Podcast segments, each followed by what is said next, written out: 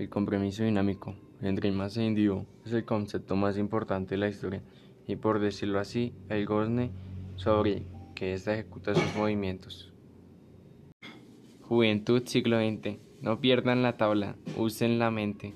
Escuchen mi pregón, escuchen bien mi pregón. Ese tiempo histórico es lo que un grupo hace de él, a través de la experiencia e indirectamente de la información.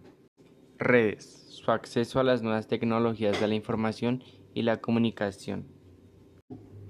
Las estrategias y métodos de investigación son también un campo abierto al debate, donde las reflexiones teóricas y la utilización de estrategias de corte cuantitativo cobran relevancia de tipo cualitativo. En esta época la mujer está acostumbrada a usar vestidos largos y anchos, acompañados de un corset muy ajustados y los hombres vestían de paño con abrigos largos.